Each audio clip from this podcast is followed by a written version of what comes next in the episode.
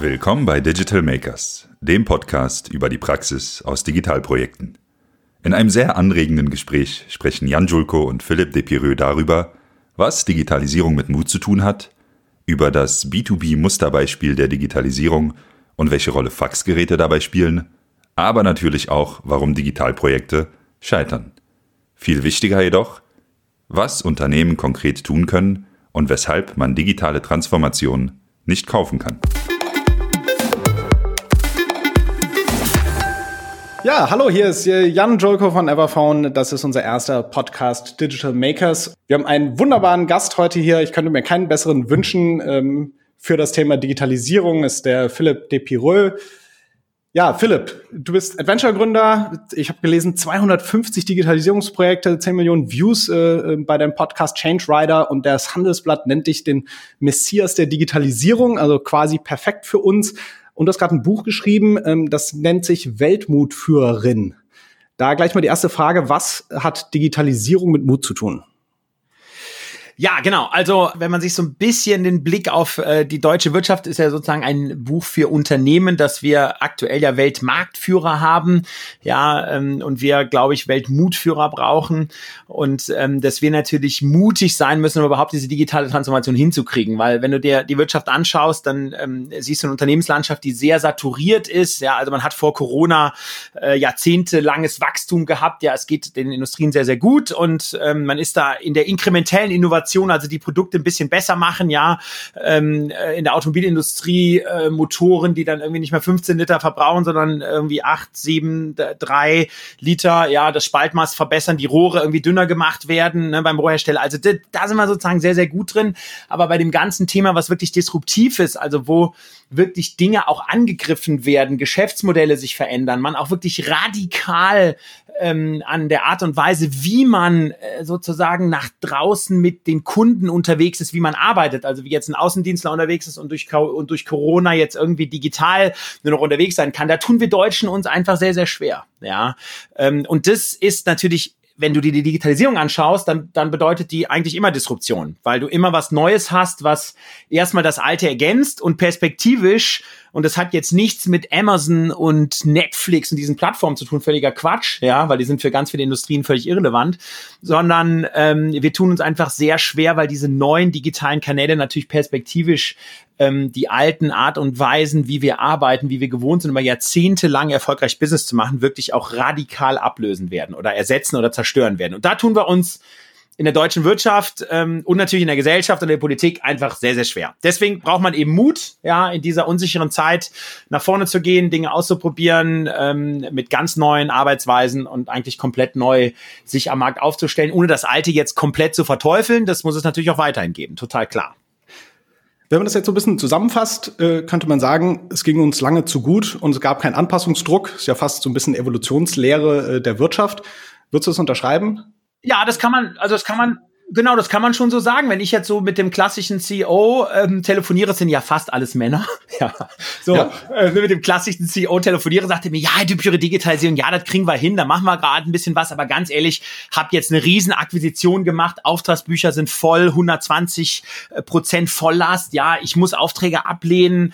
Also das ist ja weitestgehend ein Blick ähm, auf unsere Industrie in den letzten zehn Jahren. Natürlich hat es bei Corona da einen kleinen, einen kleinen Dip gegeben. Ja, aber in der Regel ist ist natürlich schon so, dass man, ähm, genau, also dass man solche Gespräche häufig führt. Ne? Also das ist äh, häufig dann so der erste Touchpoint und der erste Einstieg, obwohl natürlich Corona allen gezeigt hat, ähm, hey, so wie wir bisher gearbeitet haben, können wir eigentlich nicht mehr arbeiten.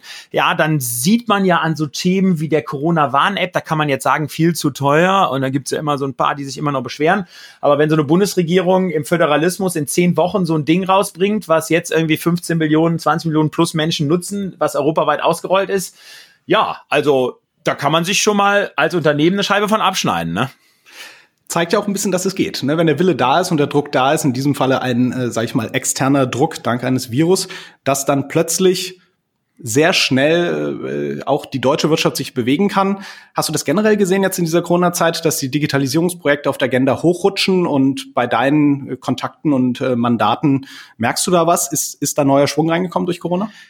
Ja, natürlich. Also die Urgency ist natürlich in der Breite da. Ne? Also das ganze Thema Kundenportal, also dass man die Kunden einfach mal digital anschließt, ne? bei, ich sag mal, Austausch von Informationen, Einsehen von Lagerbeständen. Ich bin jetzt mal so im Hardcore-Mittelstand unterwegs. Ne? Mhm. Äh, das Thema auch dann schrittweise Bestellungen, auch das Thema Content, wie kommt jetzt irgendwie ein Content mal, wie kommt ein Ersatzteilkatalog zum Kunden, das ganze Thema Maintenance, ne? man kann nicht mehr reisen, mit Techniker nach Südamerika schicken, Asien, das geht alles nicht mehr so easy. Da natürlich, also total quick and dirty, wie das ein äh, Startup machen würde, ne? also machst du irgendwie hier ähm, Zoom-Conference auf dem Handy oder, äh, oder irgendwie Google Hangout auf dem Handy und dann ist der äh, Produktionsmitarbeiter in Südamerika, der hält sein Handy eben vor die Anlage und der, und, und der Deutsche sitzt am Rechner, am Laptop, äh, wie auch immer, im Homeoffice und sagt, hör mal, du musst jetzt irgendwie die Schraube drehen und musst jetzt das und das tun. Also da ist man natürlich ähm, ein Riesenstück weitergekommen und gerade das Thema Perfektionismus und Ingenieursdenke, was wir ja stark in Deutschland haben, was ja auch tief in unserer DNA verankert ist, ne, wo wir natürlich nur perfekte Produkte launchen wollen, die lange entwickelt wurden mit Pflichten, Lastenheft, Wasserfallablaufdiagramm.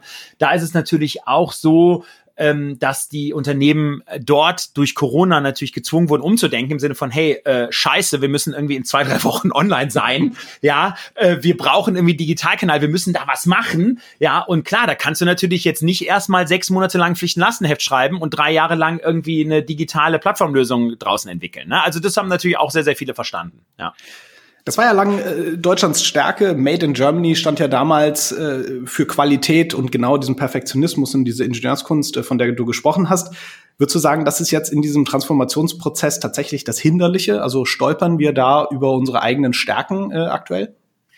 Ja, ich glaube, dass wir, ähm, dass wir lernen müssen, dass neben dieser alten Stärke, die weiterhin auch, glaube ich, bestehen ähm, bleiben muss, aber dass wir dort einfach neue Stärken entwickeln müssen. Und dass wir eben diese Stärke des, ähm, äh, sage ich mal, des Perfektionismus, des, des, des ähm, sozusagen Nicht-Scheiterns, dass wir entwickeln ein Produkt so lange, bis es dann auch in der letzten Instanz perfekt ist und dann bringen wir es raus, dass das eben für die Digitalisierung wo man eben Dinge ganz schnell entwickeln kann, wo man eher ja aus der Nutzerzentrierung, aus dem Design Thinking ja rauskommt und sich nicht überlegt, was ist für den Kunden, den Markt das Beste, sondern eher sich anschaut, was hat eigentlich der Markt, was haben die Kunden, Kundinnen für Schmerzpunkte, wie kann man die schnell lösen und wie kann man die morgen lösen. Dass sozusagen dort ein anderes Mindset gebraucht ist, weil, und jetzt kommt das Interessante, wenn es dann natürlich, äh, wenn man was getestet hat, wenn man was gefunden hat, wenn was im Kleinen funktioniert, ich sage ja auch immer, geht ein bisschen raus aus der bewahrenden Organisation, die ja auch erfolgsverwöhnt ist, die sich ja gar nicht so ändern möchte, ja, so und wenn ihr da draußen was testet und das dann zurückbringt, ja, und das mit ein paar Kunden getestet habt und dann die Organisation dazu bringt, das auch wirklich umzusetzen und anzunehmen, dann hat man eigentlich das Beste aus beiden Welten, ja, und das müssen wir schaffen. Also wir dürfen auf keinen Fall unsere Historie, Geschichte, auch wo man herkommt, was einen groß gemacht hat, gerade unsere deutsche Industrie, das darf man auf keinen Fall über den Haufen werfen. Trotzdem muss man erkennen, dass man ähm, um eine digitale Transformation erfolgreich zu machen, komplett andere Stärken braucht und auch ein anderes Mindset braucht. Jetzt und in der Zukunft. Finde ich super spannend, weil das ja auch ein sehr positiver Ausblick ist. Ich glaube, in äh, Deutschland wird ja oft kritisiert und wir haben ja auch eine gewisse Defizitorientierung in Deutschland, dass wir immer sagen, oh, das können wir nicht, das kriegen wir nicht hin. Du hast jetzt wahnsinnig viel Erfahrung in Digitalisierungsprojekten. Kannst du uns mal so ein, so ein, so ein Good Case äh, nennen, einen, eins von deinen Projekten, die du gemacht hast, wo du wirklich gesagt hast, da wurde Digitalisierung konkret eingesetzt, um ein Produkt, ein Service äh, oder eine Company wirklich besser oder effizienter zu machen. Genau, also das Musterbeispiel, also der erfolgreichste, würde ich schon fast sagen, B2B-Case in Deutschland, äh, habe ich viel drüber geschrieben, äh, viel zu erzählt ähm, und wir haben ihn selber auch äh, begleitet. Ich selber auch ganz eng mit dem CEO, mit Gisbert Rühl zusammen, ist die Firma Klöckner. Ja, B2B Stahlhandel, die haben vor ungefähr sechs Jahren sich auf die Reise begeben und die haben natürlich wirklich einiges wirklich richtig gemacht. Also ein CEO, der wahnsinnig früh und mutig äh, vorangeschritten ist, der halt gesehen hat, hey, ähm, der Amazon des Stahls, äh, der wird irgendwann kommen, ja, als Stahlhändler, ja, entweder bin ich es und ich besetze die Kundenschnittstellen digital ähm, oder es macht ein anderer und dann bin ich vielleicht irgendwann weg vom Fenster. Das ist sozusagen das Erste. Der sehr früh erkannt hat durch auch eine Reise in Silicon Valley, ja, also das, mein größter Fehler war ja, wenn er mich ja fragt, war ja Adventure zu gründen, ja, ich hätte ja einfach ähm, einen Reisebüro für CEOs für Silicon Valley Reisen äh, machen können, hätte ich ja wahrscheinlich einen Milliarden-Exit jetzt gemacht. Das ist ja Wahnsinn, wie die ja schon fast wie wie Vieh da durchgetrieben wurden. Aber der hat natürlich da gesehen, okay, Design Thinking, radikale Nutzerzentrierung, dann ist better than perfect. Das ganze Thema ähm, ähm, Prototyping, fake it until you make it. Also so diese ganzen Themen, wo so ein deutsches Unternehmen sagt, okay, what the hell, was willst du? Bist du irre?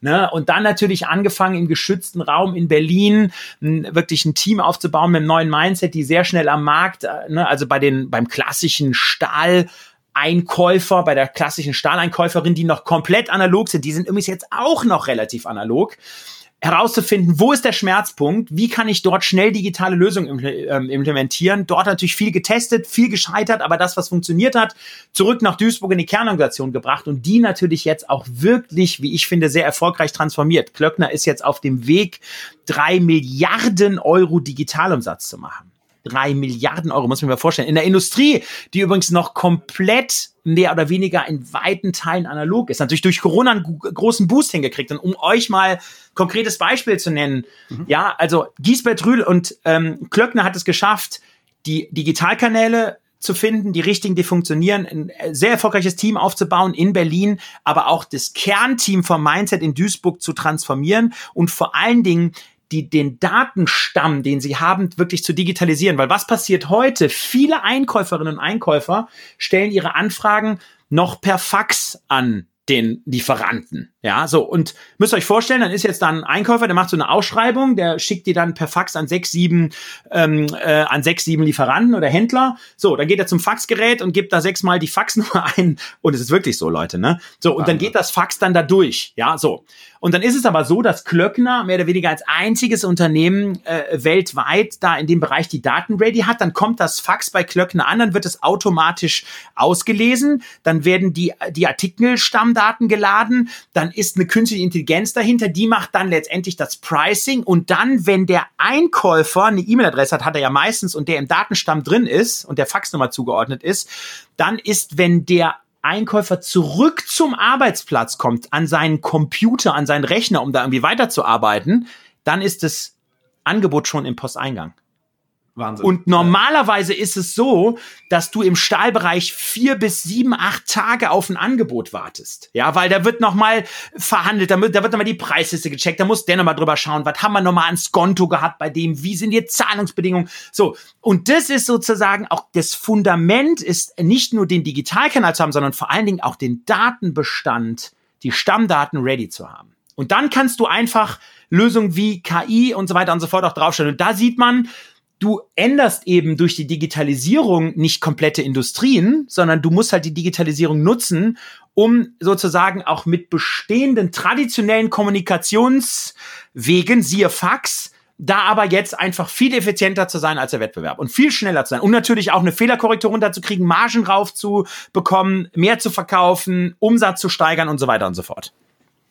Finde ich super spannend. Vor allem, ich glaube, jetzt äh, verstehe ich auch und kriege den Bogen zu dem Mut, denn ich stelle mir jetzt so vor, dass der CEO einer so traditionellen Industrie wie der Stahlindustrie aus deiner Silicon Valley Reise mit dir zurückkommt, voller Energie äh, sprüht, sich dann auf die Bühne stellt vor seinen äh, äh, Mitarbeiterinnen und sagt, so, ab jetzt wird digitalisiert und wir machen jetzt äh, Scrum und äh, Design Thinking. Hat die Organisation ihn dann nicht als komplett bekloppt und äh, äh, weltfremd äh, wahrgenommen? Also wie, wie, wie nimmt das die, die interne, die Belegschaft auf, wenn jemand mit so einer Digitalisierungsagenda ähm, äh, kommt in so einem traditionellen Bereich? Ich sag dir eins, es war schlimmer. weil, bevor er uns getroffen hat, hat er für einen relevanten siebenstelligen Betrag eine Plattform gebaut, wo man Stahl einkaufen konnte. So, die war fast fertig. Dann ist er in Silicon Valley geflogen, hat dann dort Design Thinking kennengelernt, den Startup und diese ganzen Themen, ist dann zurückgekommen und hat dann geschaut, wer ist denn in Deutschland, wer beschäftigt sich damit. Ist dann über einen Zufall, da warten wir noch irgendwie 30, 40 Leute, also Mini-Bude, ist durch Zufall dann auf uns gekommen, ähm, in Berlin, hat dann gesagt, hey, okay, ähm, wie kann ich mit euch arbeiten? Dann haben wir gesagt, hey, wir, wir befragen einfach mal 15, 20 Kunden von dir, Kundinnen von dir, sind danach im Großraum Regensburg, haben wir uns die Stahleinkäufer angeschaut, haben geguckt, was sind denn eigentlich deren Schmerzpunkte? Was, was ist eigentlich deren Problem? Was bewegt die? Wieso können die nachts nicht schlafen? Ja, und das Ergebnis war total ernüchternd, weil dann bin ich dann nach Duisburg gereist zum Giesbert Rühl und habe ihm gesagt, lieber Herr Rühl, ähm, die Plattform ist ja fast fertig, haben wir noch vier Wochen Entwicklungszeit vor sich und dann geht das Ding ja raus aber niemand wird auch nur einen Gramm Stahl kaufen. weil das interessiert die gar nicht online, das ist gar nicht deren Problem. Sagt er, ja, aber warum? Das ist, wir sind doch fast fertig, haben jetzt anderthalb Jahre entwickelt und das ist doch teuer und das können wir doch jetzt nicht, können wir doch jetzt nicht canceln. Ja. So, und dann hat er gefragt, was ist denn das Problem? Sag ich, ja, das Problem ist eigentlich, die Einkäufer haben keine Informationen über den Lagerbestand. Die haben so große Abrufaufträge, der, der, der Stahl li liegt irgendwo, unterschiedliche Preise, unterschiedliche Abmessungen, Gewicht, bla bla bla. Und die Informationen wollen sie haben. Und das geht nur über einen sehr analogen Weg. Sagt er, nein, also völlig egal. Wir haben das Ding jetzt entwickelt. Die Geschichte erzählt er übrigens selber. Das ist also, ich mache jetzt kein Bashing hier, ja. Also, ne, das ist, ist ja gut Geschichte. ausgegangen. Ist ja gut ausgegangen. So, so, so, und dann hat er gesagt, okay, und das Ding geht in vier Wochen live. Und das Ding ist in vier Wochen live gegangen und von 120.000 plus Klöckner-Kunden weltweit haben sich sechs angemeldet. Trading-Volumen null. Das heißt, das Ding wurde abgestellt. Also das du kann, ihr könnt euch also vorstellen, wie krass das sozusagen für auch ein Giesbert Rühl war, ja, hier, hier diese, also seine persönliche Scheidegeschichte einzugestehen, aber trotzdem konnte er nach vorne raus ja die Geschichte erzählen und sagen, hey Leute, das war ein Riesenfehler, auch ein Riesenfail von mir. Und jetzt machen wir es neu. Und jetzt gehen wir in geschützten Raum, jetzt machen wir Design Thinking, machen wir den Startup. Und da waren ja auch rattenschnell nach wenigen Monaten auch die ersten Ergebnisse greifbar. Aber das war natürlich ein sehr, sehr schwieriger Start für ihn. Ne? Keine Frage. Auf jeden Fall, das kann ich mir gut vorstellen. Du hast eben einen anderen schönen Begriff genannt, ein Fail äh, sozusagen. Der Mut zuzugeben, Fehler zu machen, ist ja auch ein, ein, eine große Startup-Stärke ähm, für das schnelle Iterieren. Hast du mal jetzt das Gegenbeispiel, was, wo man Digitalisierung mal wirklich einfach komplett falsch gemacht hat und äh, ein Beispiel, wo es einfach auch mal genau das Gegenteil gab, wo man es nicht hinbekommen hat? Ja gut, also generell ist ja die Frage, warum scheitert es? Ne, das können wir vielleicht mal zuerst, ähm, äh, sage ich mal, zuerst äh, uns anschauen. Also es scheitert natürlich, wenn wie bei Klöckner jetzt zum Beispiel nicht der CEO oder im Driver Seat ist, wenn man es eben nicht im geschützten Raum macht, wenn man es eben in der bewahrenden und es ist gut, dass die Kernorganisation bewahrend ist, weil die haben ja was zu bewahren, Bude läuft ja. Wenn man es in der bewahrenden Kernorganisation macht, da kommt die Rechtsabteilung, kommt die IT, geht nicht und so weiter und so fort. Wenn man natürlich mit Perfektion unterwegs ist, ne, Pflichten, Lastenheft, wenn man irgendwie da langfristig nur die Dinge macht, wenn man auch Dinge in der Innovation tut, jetzt kommt das Wichtige, und da kommt jetzt auch gleich mein Beispiel, ja, ähm, die für die Kernorganisation total irrelevant sind. Und man kann eigentlich sehr gut als Scheiterbeispiel für die Digitalisierung unsere deutsche Automobilindustrie nehmen, zumindest in weiten Teilen. Ne, die haben ja auch diverse Digitaleinheiten aufgebaut. Ne, Daimler hat jetzt gerade seine Digitaleinheit mit, ich glaube, äh, über 200 Leuten auch verkauft. Ja, die sind da sozusagen rausgegangen. Die müssen natürlich auch Kosten sparen. Aber warum? Weil die Modelle entwickelt haben, die komplett irrelevant für die Kernorganisation waren, also für den Daimler an sich.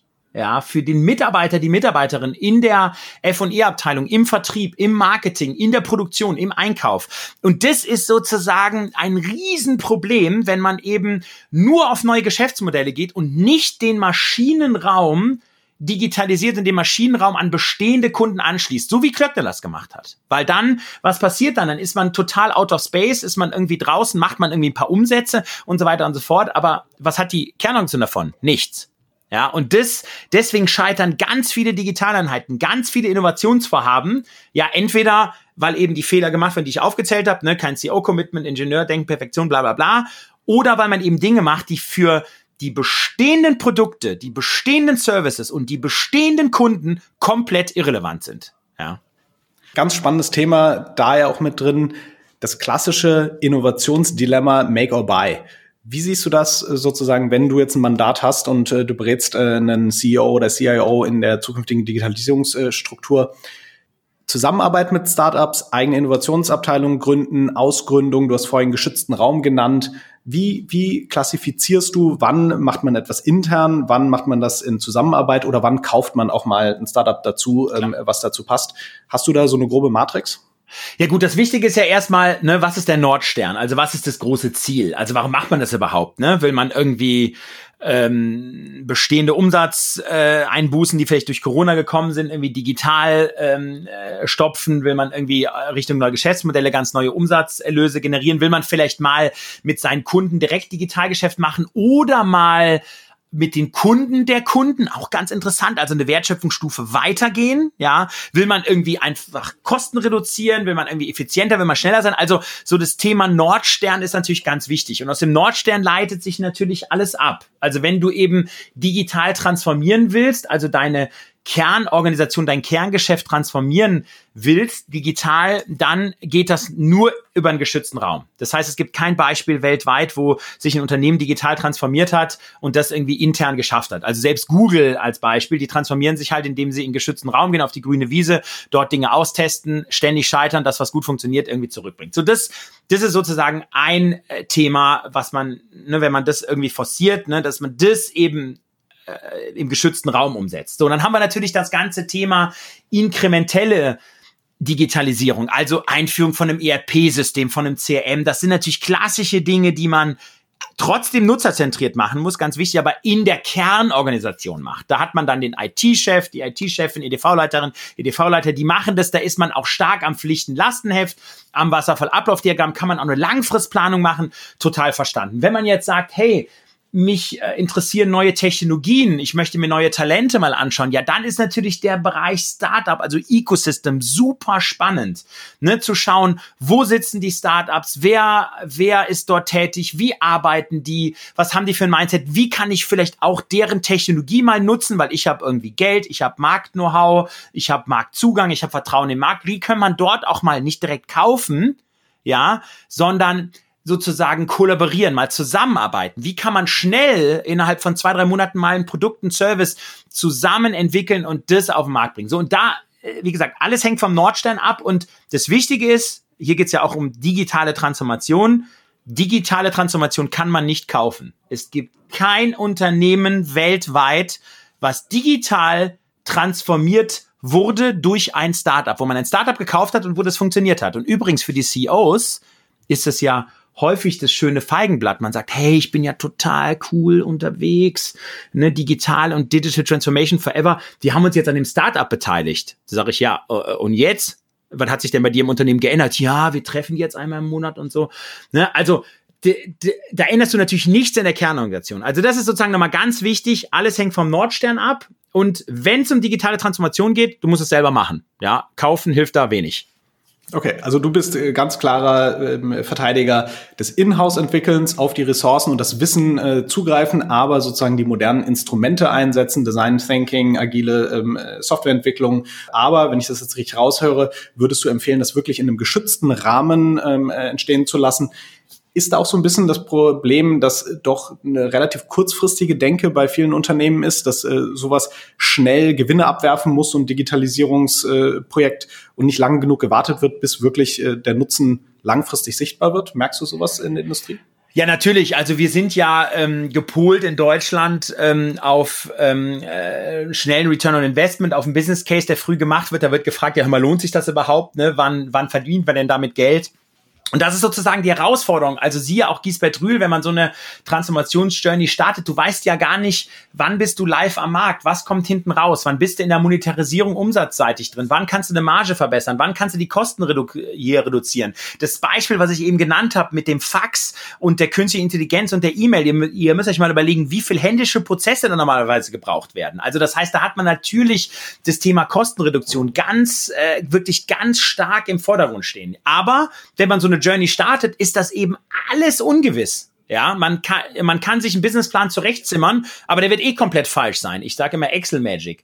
Also deswegen wieder zum Anfangsthema zurück, braucht man halt Mut, diese Journey zu starten. Ja, und eben natürlich Mut, wenn man so einen geschützten Raum nimmt, den natürlich auf Jahre lang ähm, sehen muss, den natürlich auch auf Jahre lang finanzieren muss. Ne? Ich sage immer, Unternehmen von einer gewissen Größenordnung, auch siebenstellig im Jahr Ne? Also wo man wirklich mal ein siebenstelliges Budget mal reserviert, kann, muss man nicht immer direkt abrufen. Das ist wie so eine digitale Startbahn, die baut man immer, da kann man mal aufhören nach drei Monaten oder fünf und dann macht man nochmal weiter und wenn es funktioniert, gibt man nochmal mehr rein und irgendwann hebt der Jumbo ab, ja, aber Genau, wie lang die Bahn ist, wann das Ding abhebt, wann der Umsatz kommt, wann die Kosteneinsparung kommt, wann die richtigen Datenmodelle um die Ecke kommen, das ist alles ungewiss. Und da tun sich natürlich viele deutsche Unternehmerinnen und Unternehmer natürlich ähm, nicht so leicht mit.